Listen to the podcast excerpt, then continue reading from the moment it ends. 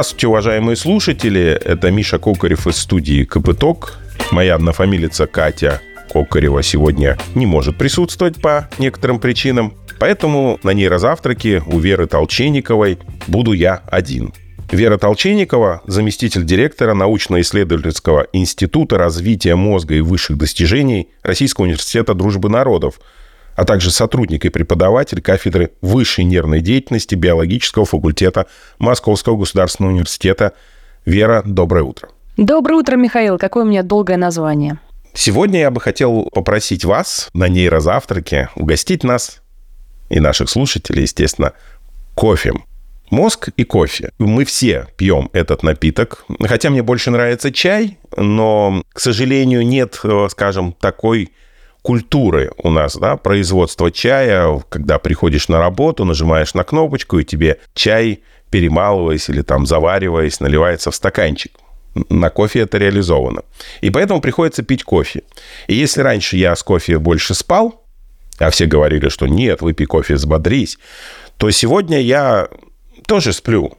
Не продолжаю взбадриваться, но при этом, видимо, повышается так называемое артериальное давление. Я начинаю бегать, э, прыгать. Ну, при этом, если меня положат, я буду, честно, так же спать с такой же активностью. Как кофе воздействует на мозг, и воздействует ли? Может, он просто воздействует на организм, там повышает артериальное давление или понижает, а к мозгу не имеет никакого отношения. Так, кофеин. Поговорим о кофе. Добро пожаловать все дорогие кофеманы на сегодняшний нейрозавтрак. Нейродопинг. Э, мы поговорим, в частности, о таких веществах, которые влияют на активность нашего мозга. Кофе влияет. Молекула кофеина проходит через гематоэнцефалический барьер и попадает в нейроны, в клетки мозга. Мозг состоит из таких кирпичиков живых. Они называются нейронами. У каждого из них есть отростки, тело, и у каждого нейрона есть контакт, а чаще несколько контактов с другими соседними клетками. И вот этот сигнал от одного нейрона к другому, от одной клетки к другому передается с помощью специальных сигнальных молекул, медиаторов. С одной стороны. С другой стороны, а, за всякие внутренние процессы, которые в нейроне происходят, тоже ответственны некоторые молекулы. И кофе, кофеин, молекула кофеина – похожа, молекулярно очень похожа по своей структуре на одну важную молекулу, которая называется аденозин. Аденозин – вещество, которое связано с клеточной энергетикой. Можно сказать, что это универсальная клеточная валюта энергии. Если вам нужна энергия на какую-то химическую реакцию, ну что-то где-то пришить, что-то откуда-то оторвать, э, сделать э, новый шипик, новый отросток, вам для этого нужна энергия. И энергия как раз берется из расщепления молекулы АТФ – анодозин-3-фосфата. Ну вот если вы будете эту молекулу расщеплять и получать энергию на ваши клеточные процессы, в конце концов э, вы все отщепите, все, что можно, и останется молекула аденозин. У нас была, был аденозин-трифосфат, мы отщепили фосфат, образовалось большое количество энергии, и остался вот этот хвостик, аденозин. Что это означает? Означает, что теперь у клетки мало энергии. Мы энергию израсходовали, и нужно перейти в режим спокойного функционирования, в режим накопления энергии. Поэтому в клетке есть определенные молекулы, которые вот этот аденозин, а, откусанную молекулу энергетическую, определяют, определяют ее количество. Рецепторы э, аденозина. Ну и вот, эти рецепторы реагируют как на аденозин, так и на кофеин. Так вот, кофеин, э, он блокирует рецептор аденозина, ну, по сути дела, блокирует рецептор усталости. И э, получается так, что клетка на самом деле устала, ей нужно время, чтобы отдохнуть, побыть в режиме такого спокойного функционирования, не стрессового. А кофеин блокирует этот рецептор, и э, мы ощущаем, что мы не устали готовы вставать, бежать на работу, вести детей в детский садик, по четырем кружкам, секциям, ехать к свекрови, э, готовиться к празднику, ну, делать наши 100-500 дел. То есть мы на самом деле устали, но этого не ощущаем. Итак, кофеин блокирует чувство усталости, потому что блокирует рецептор аденозина. Ну и, собственно, этот напиток становится популярным в эпоху цейтнотной жизни нашей, когда происходит ускорение информационных потоков, увеличение количества дел в единицу времени, нужно успеть это, пятое, десятое, особенно в столице. То есть нужно выдержать этот безумный галоп. И, по сути дела, кофе блокирует естественные механизмы, которые нужны нам, чтобы отдохнуть, чтобы восстановить силы, ну, особенно в нашей центральной нервной системе. Напиток стал популярным, естественно. Мы не отдыхаем, не даем организму восстановиться, выпиваем кофе, еще чашку, еще чашку и несемся на вторую, третью, четвертую работу. Но какая в этом есть э, проблема, да? Почему э, вот так вот игнорировать чувство усталости собственное, это не всегда адаптивно и может привести к чему-то нехорошему. Дело в том, что эффект кофеина конечный. И э, кофеин всасывается в э, кровь, потом проходит через гематоэнцефалический барьер, попадает в мозг, действует на рецепторы, но в какой-то, какой-то момент времени э, кофеин освобождает рецепторы, и мы ощущаем не просто усталость, а мы. Э, ощущаем суперусталость. Э, это эффект отдачи. Да? Любой эффект э, препарата химического, он временный. Да, мы блокировали усталость в каком-то коротком промежутке времени, ну там на час-два. А потом, спустя 3 часа, спустя 6 часов, мы наоборот чувствуем истощение. И у нас появляется такой неровный фон. Возбуждение, экзальтированность в первые часы после приема кофеина и сверхусталость, разбитость, истощенность, неэффективное состояние в последующие часы. А, что было бы, если бы мы выпили там воду, а не кофеин? У нас было бы более ровное ощущение в течение дня. То есть мы смогли бы проработать дольше. Мы бы не ощущали вот этого подъема энергии, а, но мы бы не чувствовали этой суперусталости, мы бы не чувствовали эффект отдачи. Кофе нам обеспечит выигрыш, ну, в кавычках, да, на коротких дистанциях. Ну, я не спал ночь, но мне нужно вот сейчас э, выступить с презентацией, что-то в течение часа очень э, четко, красиво, хорошо сделать, исполнить. Но кофе – это проигрыш на длинных дистанциях. И кофеманы, которые принимают по 7, по 8 чашек кофе в день, а, рискуют ввести себя в состояние истощения, глубокого истощения, и наоборот будут неэффективны. В общем, кофеиновый трюк – это выигрыш на короткой дистанции, проигрыш на длинной дистанции. В общем, в целом, э, биологи, э, нейробиологи сходятся в том, что если человек принимает до трех чашек кофе, там, эспрессо или американо в день, это, в принципе, э, граница нормы но 7-8 чашек кофе в день, непрерывное распивание кофе, и это а, опасная история, особенно в случае, если имеются там э, риски сердечно-сосудистых заболеваний, вообще проблемы с сердцем. Вот. И да, есть культурный компонент, связанный с кофе. Кофе – это перерыв в работе. Можно отойти от дел, отстроиться, выйти в коридор, побеседовать с коллегами. Прекрасный запах, у кофемашины можно постоять, поболтать о чем-то.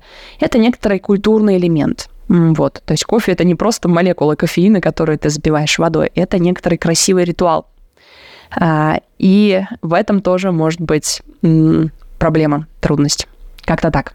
Я слышал, но это не байка, я ее сам использую, поэтому я даже не хочу сказать, что это миф, но, в принципе, расскажу такую а, такое маленькое наблюдение. Опять же, я его подтвердил, это наблюдение на собственном опыте, поэтому, уважаемые слушатели, если а, вы будете с этим не согласны, ну, у вас будет свой опыт. Итак, говорят, что дальнобойщики в дорогу кофе не берут или не должны брать. Они должны брать зеленый чай, потому что кофе через 15-20 минут начинает отправлять водителя в сонливое состояние.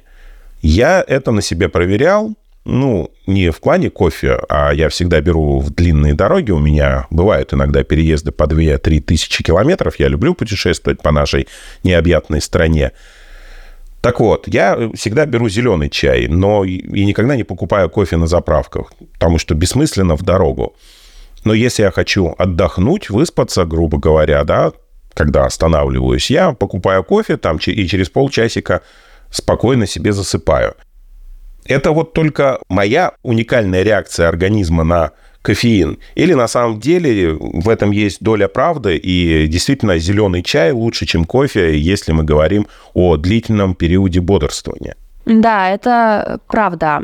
Чай тоже содержит и черный, и зеленый, особенно зеленый, содержит молекулы, которые влияют на бодрствование, да, тоже влияют на центральную нервную систему, но там другая динамика всасывание в кровь, взаимодействие с рецепторами и эффект отдачи. И э, кофе действует сразу быстро, а чай долго, постепенно и более экологично. Да, чай предпочтительнее, на, если нам нужно в течение многих часов бодрствовать. С кофе, э, особенно на дорогах, какие трудности. Когда я сейчас рассказывала про эффект кофеина, я имела в виду чистый кофеин. Очень хороший кофе зерновой. А, я ничего не говорила о растворимом кофе или кофе плохо очищенном. А, напиток кофе будет содержать не только кофеин, другие всякие разные вещества. И если это плохой кофе, некачественный кофе, а я подозреваю, что дальнобойщики не, не чистый кофеин принимают и не кофе с э, кофеин, э, заваренный по лучшим стандартам европейским, а дорожный растворимый кофе, какой там нашел, э, нашелся в этом придорожном кафе, то они потребляют не чистый кофеин, они потребляют смесь веществ, непонятно каких, ну и в частности веществ, которые на самом деле могут вызывать обратный эффект, эффект сонливости. Вот. Ну вот, в частности, у меня, у папы, у моего э, растворимый кофе, наоборот, вызывает сон, крепкий сон потому что это не чистый кофеин. Вот. А в придорожном кафе может быть непонятно что. Чай в этом случае, да, более полезная вещь с точки зрения влияния на мозг нервных процессов и с точки зрения того, что это выигрыш на долгих дистанциях. Да, зеленый чай предпочтительнее. Хотя, конечно, пахнет он не так, как кофе. Ну, это какой, смотря какой чай ты себе завариваешь. Я, он будет пахнуть, он может быть, и много лучше, чем кофе, да? Чаев существует много. Ну, ладно, не о чае речь. Речь вообще вот об этих, э, скажем так, э, возбудителях, раздражителях, интенсификаторах, я не знаю, как это правильно назвать, которые попадают в мозг и заставляют нас не спать, да, заставляют нас активно бегать. Какие еще продукты вы считаете, что на коротких дистанциях могут помочь человеку не заснуть. Но на длинных дистанциях лучше их не употреблять. То есть лучше, как кофе, не надо приходить на работу с утра, а, выпивать чашку кофе, потому что ну, через полчасика, часик к обеду ты уже весь такой размягший, то, о чем рассказала нам Вера выше. Какие еще продукты э, вы считаете, что вот действуют примерно так же, и их нужно употреблять с осторожностью? Так, ну речь уже заходит о нейродопинге. С кофе э, вроде бы все понятно. Э, ну, одна чашка кофе это, конечно, не э, экстремальная, не тяжелая ситуация. То есть одна чашка кофе, две и даже три это в пределах нормы. Ну, при условии, что нет противопоказаний и риска там заболеваний сердца. Достаточно большое количество продуктов обладает э, эффектом возбуждения. В принципе, любой прием сладкой пищи на короткое время действует активирующе на мозг. А, и это могут ощущать на себе студенты, которые готовятся к сессии, а, или люди, которые справляются со стрессом и там заедают стресс, например, шоколадкой. Шоколад, в общем целом, хороший черный темный шоколад, обладает бодрящим эффектом. Но какая здесь трудность? Я сказала слово шоколад, и все побежали покупать, да, там молочный, сладкий, вот этот вот э, приторно-сладкий шоколад. Э, которые помимо э, эффекта на центральную нервную систему, ну вот там плоды какао, да, активирующим эффектом обладает, содержит сахар, безумное количество сахара. И мы начинаем пичкать э, организм и мозг вот переизбытком сахара. В общем и целом нейроны питаются глюкозой. Там глюкоза – это сахар. Но дело в том, что мы исходно эволюционировали в таком мире, в котором предполагалось, что сахара будет мало, ну там в какой-нибудь ягодке, в лучшем случае там ложки меда, который мы выковырим из дупла. Но не будет по 4 плитки шоколада каждый день. Поэтому вот, в принципе, какао как напиток, а, шоколад, сладости будут обладать кратковременным активирующим эффектом. Ну, просто потому, что нейроны — это элитная ткань организма, элитные клетки организма в центральной нервной системе, которые а, берут энергию из глюкозы. Вот. И наш мозг так, в принципе, рассчитано, что для него сладкое, а также жирное, а лучше всего одновременно жирное и сладкое, это здорово, полезно и хорошо. Когда мы едим что-нибудь сладкое, вкусное, у нас вырабатывается, а, ну, помимо того, что мы питание получаем, вырабатываются а, вещества, связанные с чувством удовольствия, подтверждения, но, опять-таки, это кратковременная история, и через какое-то время после шоколадки а, будет э, обратный эффект. И это тоже выигрыш на коротких дистанциях, проигрыш на длинных. Так что во время стресса или во время каких-то интенсивных нагрузок, например, у студентов при подготовке к сессии, или у людей, которые сдают сложный проект и должны напрягаться какое-то длительное время, не час или 15 минут, а несколько суток, там, допустим, неделю или 4 часа, 5 часов. Вот такое повышение возбуждения и уровня активности насильственное, да, с помощью того, чтобы съесть вкусненькое, сладенькое, выпить кофе, а потом еще кофе или чипсы съесть, вот что-то такое. И это э, порочный путь. Э, да, шоколадка вас активирует на полчаса, но потом будет спад активности и э, отдача, да, отрицательная отдача. Состояние, наоборот, низкого возбуждения плохой работоспособности. На что нужно это все дело заменить? На что можно заменить кофе, сладости во время рабочего дня или вообще во время жизни? Как себя взбодрить? Как поднять себе настроение и обеспечить свою трудоспособность? Ну, первый основной способ – это спорт. А, и я сейчас э, говорю, в принципе, о том, чтобы э, была культура Э, физических упражнений, чтобы у каждого человека была адекватная спортивная нагрузка. И о том, что, скажем, кратковременный перерыв на зарядку, на какие-то спортивные занятия, ну, например, чтобы сделать там 10 приседаний или на свежем воздухе а, пройтись несколько раз вокруг здания или сделать короткую какую-нибудь форму из йоги, короткую сделать, будет гораздо эффективнее, чем съесть шоколадку. И э, в этом смысле нужно переводить себя на вот эти конструктивные паттерны э, поддержания уровня возбуждения. Также вот я во время подготовки, особенно когда необходимо ночью, например, ночь напролет э, работать и сдавать проект, или просто напряженно усиленно работать, я вот эти перерывы заменяю на растяжку. А, то есть я растягиваюсь, какую-нибудь позу из йоги беру на короткое время, там, скажем, на 2 минуты одну позу, на 3 минуты другую позу, меняю их систематически. И э, в мозг таким образом тоже поступают сигналы э, возбуждения от мышц, от связок. А, у нас повышается пульс, повышается уровень бодрствования. Но все это происходит экологично. И в итоге, если вы, скажем, должны 7 часов э, работать над чем-то напряженно, Э, будет эффективно делать перерывы, не возвращаясь к кофемашине или не закусывая шоколадкой, а прерываясь на систематический спорт. Вы знаете, я давно работаю журналистом, с 14 лет, и в последнее время журналистика, ну, уже как стал более взрослым, когда уже репортерство закончилось, это все-таки сидячая работа. Одно дело, пока ты молодой бегаешь за сюжетами, на сколько сюжетов ты можешь выехать в день? Ну, на два, на три, если ты работаешь активно в новостях. Дальше ты должен сесть, написать текст, записать. И если клонит ко сну, э, я обычно иду в магазин за едой. Ну, то есть я не таскаю еду на работу, а покупаю ее в ближайшем магазине из готовой. И вот этот проход минут на 10, он просто дает безумный заряд энергии до конца рабочего дня. То есть вот где-то с обеда, с 12, с часу можно после этого совершенно спокойно, часов 8 на свежем воздухе погуляв всего 10 минут, часов 8 еще работать. Да, это совершенно справедливо. Первое – это гиподинамия, сидячий образ жизни. Так получилось, что сейчас наша работа в основном это не пахать в поле или на заводе у станка стоять, а сидеть и сидеть за компьютером что-то делать. Большинство людей занимаются сидящей работой. И они, помимо того, что работают, еще страдают от отсутствия движения. И поэтому само, само по себе движение просто жизненно необходимо людям, просто необходимо. А второе, что я вижу, это культура питания. Вот, к сожалению, в мегаполисах времени на питание нет, и люди заказывают готовую еду, а, питаются или питаются ну, там, всякой Яндекс доставкой, э, отсутствует культура питания. Вот пошел сам себе приготовил, это хорошо. Почему? Потому что пища будет свежая и, э, ну, относительно простая, там, там будет малое количество компонентов. Потому что если человек регулярно питается не приготовленной пищей, а во всяких кафе, сомнительных местах, ресторанах, питается в разное время, э, еда, э, ну, может быть, не свежая, если она где-то приготовлена, там, или, может быть, даже свежая, но включать большое количество компонентов, там, какая-нибудь сложная азиатская еда, которую трудно переваривать. И это тоже будет снижать нашу работоспособность, потому что придется очень много усилий затрачивать на переваривание пищи. Ну, например, усиливать кровоток поступление крови к желудку, э, к пищеварительным системам. Это перевод в парасимпатическую систему, да, лежи и переваривай.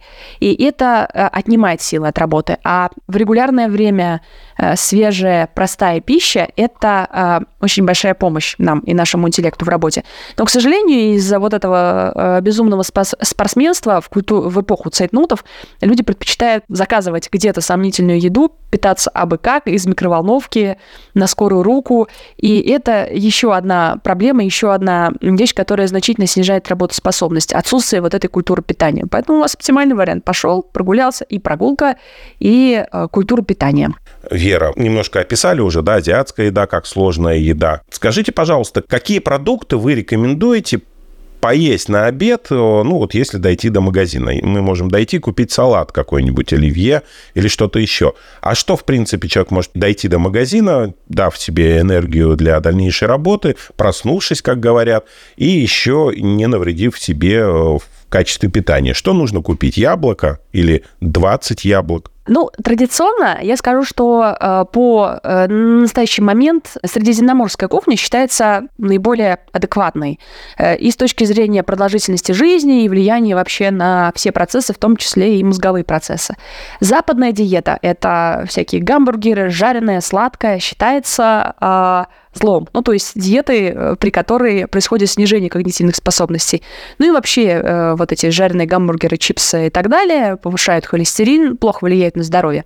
То есть уходим от западной кухни и приходим к средиземноморской. Да, там это э, салаты, оливковое масло, но тут еще Питание, диета зависит от самого человека. Не буду давать никаких общих советов, то есть просто общее так, от западной диеты к средиземноморской. А в частности должен давать врач-диетолог. Почему? Ну, например, молоко полезно, да, хорошее молоко полезно для здоровья. Все мы знаем, да, мы млекопитающие. Но у многих людей во взрослом состоянии непереносимость лактозы. У меня, например. То есть молоко вообще полезное, но лично для меня молочные продукты – это трудно перевариваемая вещь, которая снижает э, мое здоровье, портит мне здоровье и снижает мою продуктивность интеллектуальную. Поэтому я должна не покупать ни молоко, ни молочные продукты, а м- молоко в блюдах перевести на аналоги растительные. Вот стоило отказаться от одного продукта, у меня резко повышается здоровье и настроение, и продуктивность рабочая. Это будет справедливо не для всех, а только для тех людей, у которых непереносимость а, лактозы. Поэтому общего совета быть не может, но внимание к тому, что вы едите, быть должно. И здесь э, наши слушатели должны обратить внимание на то, как они себя чувствуют после приема разной пищи. Как я себя чувствую после того, как съел гамбургер. Вариант первый все в порядке. На меня не влияет гамбургер. Меня больше беспокоит шум за окном. Мой желудок прекрасно переваривает западную кухню. В общем, в целом западная кухня это вредно, но для меня не так фатально. Или я съел, э, не знаю, бутерброд с э, свининой, и вдруг почувствовал тяжесть в животе, и остаток дня чувствовал себя не очень хорошо, и настроение испортилось. Да? Будьте внимательны э, к тому, как вы себя чувствуете э, после одних или других продуктов. И э, это может быть связано не только с видом продуктов, но и с тем, где вы их покупали, потому что даже в овощи и фрукты могут добавлять некоторые вещества, пестициды и там, и Э, скажем, помидоры, которые вырастили в одних условиях и в других, будут отличаться, потому как они на вас действуют. Но в общем и целом будьте к себе внимательны. А, питание – это системный фактор, э, который влияет на работу мозга. И диета, вид диеты тоже влияет на работу мозга. Поэтому надо представлять, как на вас действуют те или иные продукты, или еда в то или иное время суток. Каков оптимальный завтрак для вас, каково оптимальное время ужина для вас. То есть, например, вчера я поужинал в 12 часов ночи, и утром что-то мне было плохо, вот тяжело вставать, без радости я встал. Ну, потому что не надо есть 12 часов ночи. Ночные приемы пищи в этом случае конкретно для меня а, приводят к снижению моей эффективности.